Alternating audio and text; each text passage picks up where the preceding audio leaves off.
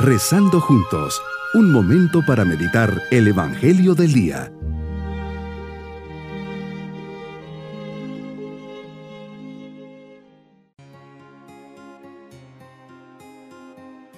Hoy lunes de la séptima semana del tiempo ordinario, les saludo con la alegría de comenzar este día mirando hacia el Señor, fuente de la vida. Con su protección sentimos paz y confianza y por eso le decimos, gracias Señor por esta nueva oportunidad que me das para estar contigo. Te quiero y por ello estoy delante de ti para acompañarte, hablarte y conocerte más. Vengo ante ti confiado en que escucharás mi oración y me concederás lo que más necesito en este momento. Creo en ti y en tu palabra que jamás me engaña, que siempre me es fiel. Señor, aumenta mi fe, esperanza y caridad. Meditemos en el Evangelio de San Marcos capítulo 9, versículos 14 al 29.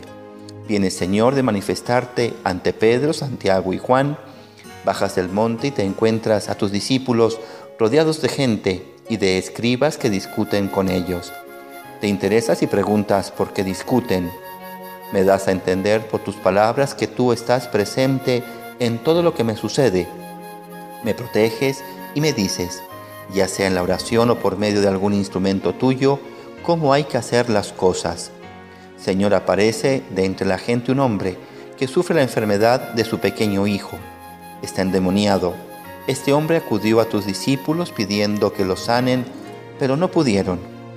Jesús les recriminas diciéndoles, gente incrédula, ¿hasta cuándo tendré que estar con ustedes y soportarlos? Y mandas traer al niño. El padre del muchacho proclama, tengo fe, pero dudo, ayúdame. Señor, curas al niño poseído de un mal espíritu. Con cariño e interés le preguntas al papá, ¿Cuánto tiempo hace que le pasa eso? Y te responde desde pequeño, ¿cuántos años llevando esa carga? ¿Cuánto amor por su parte, paciencia y sacrificio? Señor, con palabras de abandono y humildad, te dice, por eso si puedes hacer algo, ten compasión de nosotros y ayúdanos. Luego tú mismo le dices que todo es posible para el que tiene fe el padre del muchacho exclama entre lágrimas de súplica, ayuda, emoción, impotencia, y te dice, creo Señor, pero dame tú la fe que me falta. Sin duda que esta actitud de confianza, pequeñez y abandono te conmueve y manda salir al demonio del niño. Espíritu mudo y sordo, yo te lo mando, sal de él y no vuelvas a entrar. Qué momento más duro y difícil entre gritos y convulsiones sale el espíritu.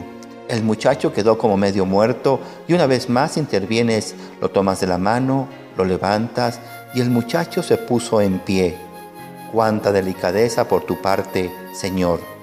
Ya en casa los discípulos te preguntan, ¿por qué no pudimos echarlo nosotros? Y les dices, esta especie de demonios solo puede salir con oración y ayuno.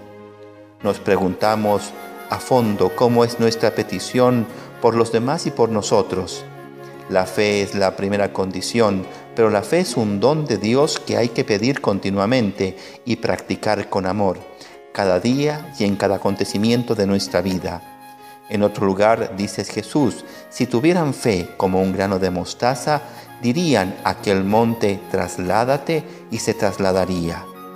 La fe aparece en todos tus milagros, la curación del criado del centurión, la hemorroísa, la mujer cananea. Pero los discípulos tenían que haber añadido a la fe oración y sacrificio. También nosotros tenemos que manifestar nuestra fe, pedirte que nos la aumentes y orar y sacrificarnos para que lo que pedimos se haga realidad. La fe es el agua para la planta de nuestra alma pero también necesitamos la tierra abonada de la oración y el sacrificio. Mi propósito en este día es pedir, Señor, aumenta mi fe, Señor, que crea, Señor, que mi vida esté en tus manos siempre.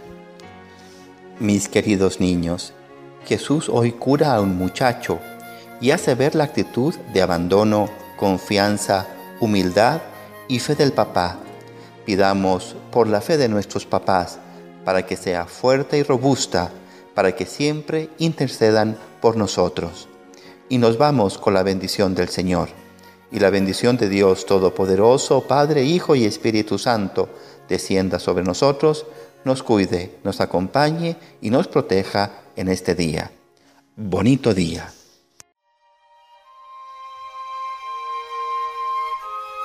Hemos rezado junto con el Padre Denis Doren, Legionario de Cristo.